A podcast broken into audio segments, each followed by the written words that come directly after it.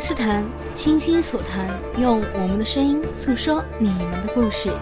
大家好，我是爱因斯坦的主播苏白。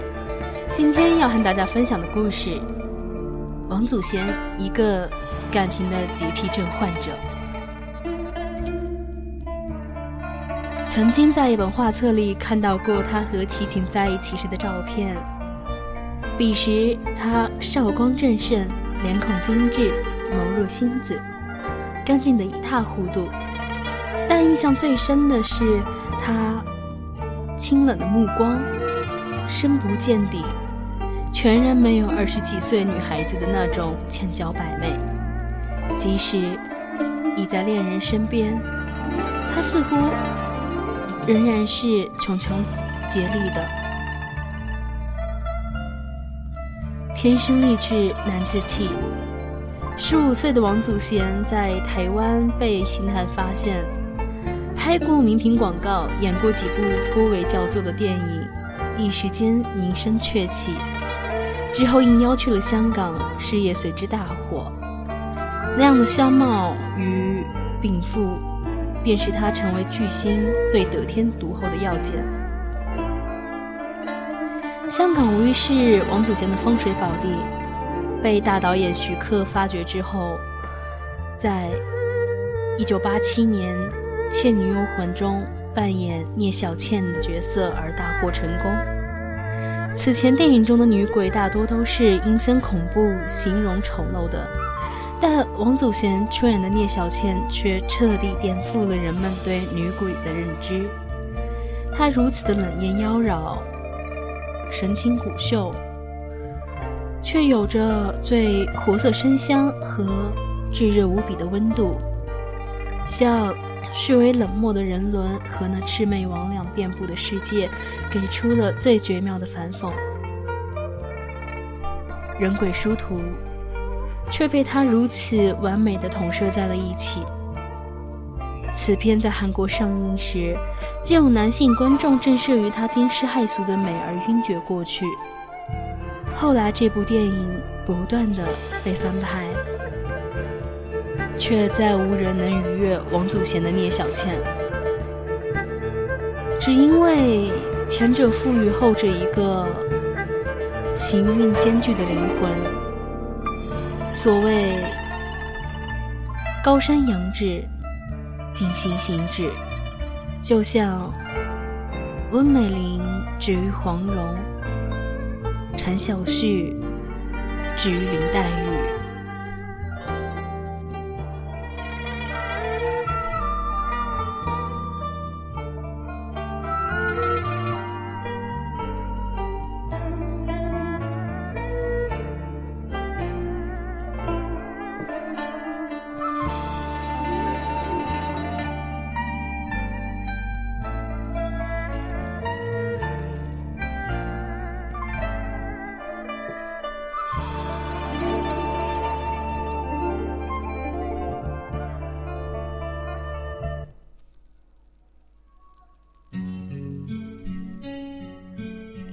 不久，他遇见了富商林建岳。在林建岳的强大攻势之下，他爱上了他。与其说是林建岳给予了他强大的物质赠馈，不如说是他的银弹攻势和鞍前马后的呵护备至，以及十分的诚意，满足了他对于物质和爱的双重虚荣和幻想。欲望是人类努力的动力，亦是被人类挟持的软肋。强者靠自己达成，而弱者却假之于人。但再绝尘美丽的女子，对翻云覆雨等闲间的有钱男人来说，有时亦不过是一道甜点。饥肠辘辘时，贪鲜尝量时，觉得它是至上的美味；但厌足之后，便会觉得兴趣索然。可是王祖贤却把林建岳当成了正餐，甚至是那个可以相携相伴共度余生的 Mr. Right。林建岳后来虽为她而离婚，却并未娶她。他再力冠云天，也不可能使其心无旁骛地为他放弃一片茂密的大森林。最终，由于其他女性的介入，让他们分道扬镳。而婚变事件闹得最凶时，林母的一句话更是让他在娱乐圈尊严扫地，就当做儿子叫了一只鸡。自此，性情刚烈的他远走加拿大，事业亦一落千丈。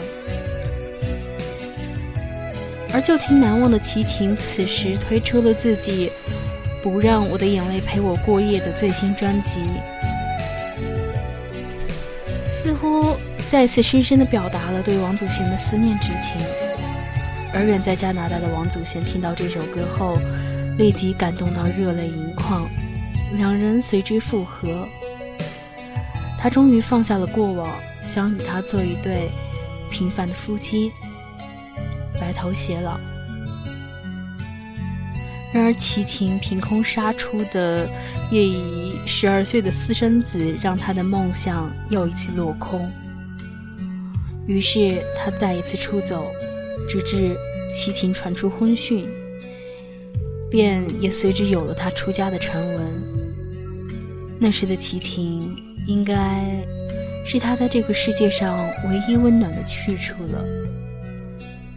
即便当年决绝的走掉，但至少他是有盼望、有期待的。然而，齐秦欲婚的消息却彻底的切断了他对尘世最后的念想。因此，他把自己远远的放逐。从此晨钟暮鼓，青灯古卷，六根清净，了无尘缘。在他这样的选择，也许更要好过要面对人世间种种的赞烟与绝望。